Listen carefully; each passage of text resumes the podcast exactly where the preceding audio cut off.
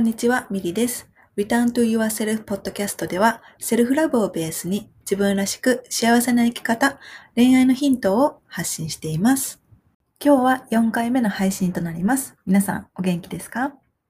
今日が、えー今月最後の配信となります。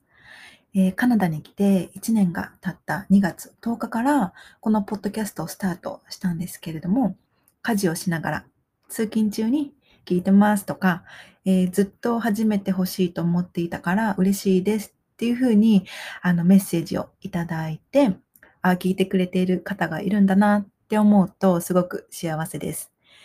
ポッドキャストはずっと前からやってみたいと思いつつも、私は自分の声がね、実は好きじゃなかったんですよね。で、なので、なかなか始めることができなかったんですけど、セルフラブを伝える活動をするようになってから、声を褒めていただくことが増えて、で、そしたら、ね、あの、ポッドキャストじゃあ始めてみようかなって、あの、思えたんですよね。だから私がこうやって一歩踏み出すことができたのも、いつもインスタを見てくださっていたり、えセッションで出会えた方の皆様のおかげなので、あの、めっちゃ感謝しています。本当にありがとうございます。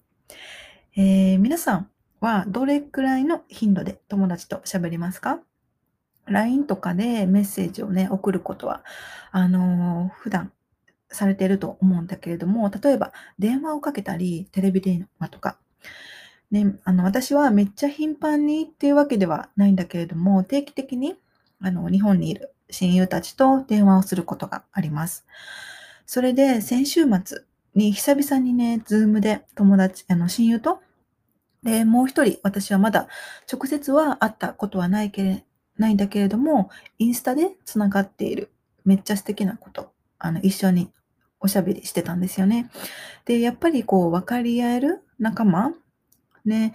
と喋るっていうことはほんまに元気もらえるなって改めて感じてました。で、今週私がやっているセルフラブコースっていうセッションでお話ししていた方も、こう、やっぱり人と話すのっていいねって、うん、自分だけで考えているよりも気持ちが楽になるっていうふうにおっしゃってて、本当そうだなって感じてました。去年、ね、あの、コロナになってから、えー私のこうセッションで受けてくださった、またこう別の方が、その時ね、こうなかなか思うように人と会えなかったりして、自宅あの自宅でね、過ごすことも多くなって、ストレスを感じていた時に、私のセッションを見つけて、で、もともと関心を持ってたセルフラブっていうテーマで人と話す時間を持ってたことは、本当に救われたっていうふうにおっしゃってました。うん、で、誰かとこうね、喋るのが時間の無駄っていう風にね、感じる方も、あの、いるみたいなんだけれども、個人的には、あの、全然無駄じゃないと思うんですね。人に話すことって心のセラピーだと思います。で、話すだけなのに心がね、随分と軽くなるんですよね。で、私も必要な時は信頼できる人に話をします。ね、ここでポイントなのが、こう、誰かで構わずに話すのではなくって、あの、信信頼できて心許せる人に話すのが大切だと思います。えーひあの批判とか否定がなくって自分の思いを傾聴してくれる人に話すことで安心して自分が感じていることを言葉にすることができるからです。だから親友でもいいし、ね、仲のいい兄弟とかがいるんだったらあの兄弟でもいいし、ヒーラーでもセラピストでも、ね、こんなこと話していいのかなとか、周りには言いづらいなっていうようなことがあったらいつでもあの聞くので教えてくださいね。はい。えー今日は、えー自分らしく幸せに生きるために必要な、えー自分を癒すことについてお話ししようと思います。自分を癒すことってどんなイメージがありますか、えーお風呂でマッサージをするとか、自然豊かな場所に行くとかね。それも自分を癒すためのセルフケアですね。でも今日は特に自分の心の癒しについてお話ししたいと思います。えー、私がセルフラブを大切に生きるようになった当初は、心を癒すことってあんまりピンと来てなかったんですね。例えば、傷ついたこと、悔しかったこと、悲しかったこと。ね、その当時の記憶はまだ残っているけど、こう過去は過去だし、別に平気っていうふうに思ってたんですね。割と昔の私は強がっているタイプでした。うん、でも、自分らしく生きていきたいとか、自由になりたい。で、ありのままの自分を受け止めたいっって思えば思うほど、それがね、うまくできない矛盾の中で苦しさを感じるようになっていきました。自分を愛したいのに、自分にもっと優しくなりたいのに、ありのままの自分を受け入れるようにあのなりたいのに、できない。難しい。なんでこんな矛盾を感じるんだろうって考えるようになったんですね。で、そこが、そこで気がついたのが、過去から今現在までに起きた出来事が原因となって、あの自己否定をしたり、自分を大切にできなかったりしていることで、今現在の本当の思いを抑え込んで自分を苦しめているっていうことに気がつきました。だからいつまでも、あの時こうだったからとか、誰かにこんな風に言われたからとか、私はどうせこんなんだから。だから未来もきっとこうなるっていう風に、過去の自分に基づいて今の選択とか未来の自分を決めつけてしまっていたんですね。だから、いくら自分を愛して自分らしく生きていきたくても、心から自分を認めてあげることや、自分に嘘をつかずに生きていくっていうことが難しく感じてしまっていました。じゃあ、どうすればいいか。きっとね、同じようなことで悩んでる方もいるんじゃないかなって思います。じゃあその時どうすればいいかっていったことなんだけれども、それはその過去の出来事とか、その当時の自分自身、そしてその過去の出来事によって、今現在もまだ苦しんでいる自分自身に寄り添ってあげることで、少しずつ自分を癒すことができていきます。例えば、転げて、ね、膝に傷ができたとします。で、まだ感知していないのに、また同じ場所をぶつけたり、転んだりしてしまうと、傷口がね、広がっていってしまうと思うんですね。で、傷ついたとか悲しかった自分を放っておくことは、その傷口をね、その、そのまま放っておくようなものなんですよね。うん、だから、こう傷口がどんどん広がってしまう。うん、だからこう心の傷が広がってしまうっていうイメージですね。だから、また同じようなシチュエーションを体験した時に、心の傷が広がって、やっぱり私は自分を愛せないんだとか、なんで私は自分を愛せないんだろうとか、私はいつもこうだなとか、っていうふうに感じてしまいます。で、自分を癒すことは、それがなかったことにするんじゃなくって、癒すことによって、その出来事から自分がもう苦しまなくていいようにすること。そして、過去の自分、過去の出来事によって、今現在、そして未来の自分を決めつけないようにしていくことですね。はい。で、えー、このポッドキャストの初めの方にも言ったように、私はね、こう、セルフラブを大切にし始めた頃、自分を癒すことがね、あんまりピンと来てなかったんですね。でも、ある時から今感じてるこの苦しさは、あのことが原因だったなとか、ああの時私悲しかったんだなって少しずつ気づき始めるようになっていきました。で、そのきっかけとなったのが、2019年の6月に、えー、愛の世界を作るための活動をしているダーナさんの自分とつながる瞑想セッションを受けたことがきっかけでした。で、初めて瞑想セッションを受けた時は、えー、自分を癒すっていうよりかは、どちらかといえば、幸せな未来をね、想像していくためのセッションをしてもらいました。で、実際にそれ以来自分とつながることで人生のスピードが加速していることをすごく実感しています。で、その後に、ね、その初めてのセッションの後に、あの、ご縁あって、その瞑想法のセラピスト養成講座を受けることになったんですね。で、そこで初めての講座の時に癒しの瞑想と出会ったんですね。で、自分とつながって自分を癒していく瞑想です。で、その時にその癒しの瞑想をセラピスト同士で誘導ね、試合1個し合ったんですね。そこで私が初めて癒しの瞑想を体験した、したんだけれども、その時の内容が当時数ヶ月前に別れた元彼に対してすごく罪悪感を持っている自分を癒すっていう流れになったんですね。で、その時の私にとってそれを癒すことがすっごく必要だったんですね。で、その癒しの瞑想を体験する前の私は、元彼に対して罪悪感を持ちつつも、過去のことだから仕方がないっていうふうに、無理やり前に進もうとしていたんですね。で、苦しさを感じつつも、それを見て、見ぬふりして抑えていたんですね。で、そんな状態では自分の内側にまだ苦しさが残っています。だから、前に進もうとしても苦しさが一緒に同時についてくる。むしろ何もなかったかのように無理、無理すればするほど、どんどんどんどん苦しいっていうふうに、こう苦しさが広がっていってしまう。うん、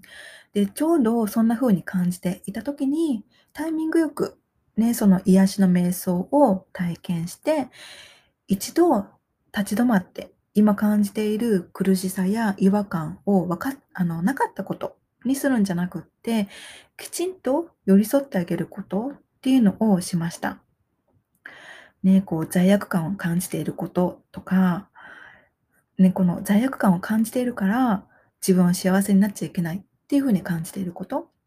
その一つ一つに、こう自分の内側で、あの、感じていること一つ一つを、あの、ちゃんと気づいてあげること。で、その感じていることに対して優しく寄り添ってあげることっていうのを、その瞑想、あの癒しの瞑想の中であのしていったんですね。あのガイドしてもらいながら。うん、で、そして最後にはもう一人の自分をあのそっと抱きしめてあげる。で、その瞑想、癒しの瞑想を体験した後にすごく気持ちが楽になっていきました。うん。で、その後も自分自身で繰り返し必要なタイミングで自分を癒す瞑想を行っていると、だんだんとどんなね、自分を認めてあげられるようになっていきました。自分の内側で感じていることを分かってあげること、無視しないこと、どんな自分も置き去りにせず、きちんと寄り添ってあげることが大切だということにあの気づきました。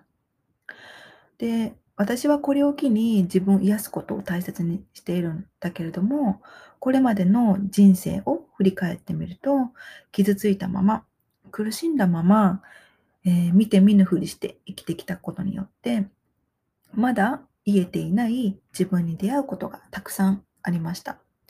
その場合は、それに気づいた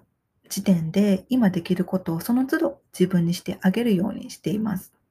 なみあの今もまだそれを思い思い出すと涙が出るようなことがあったら我慢せずに泣いたりだとか、ね、なんかちょっとしんどいなって、その苦しさがまだ自分の心、体に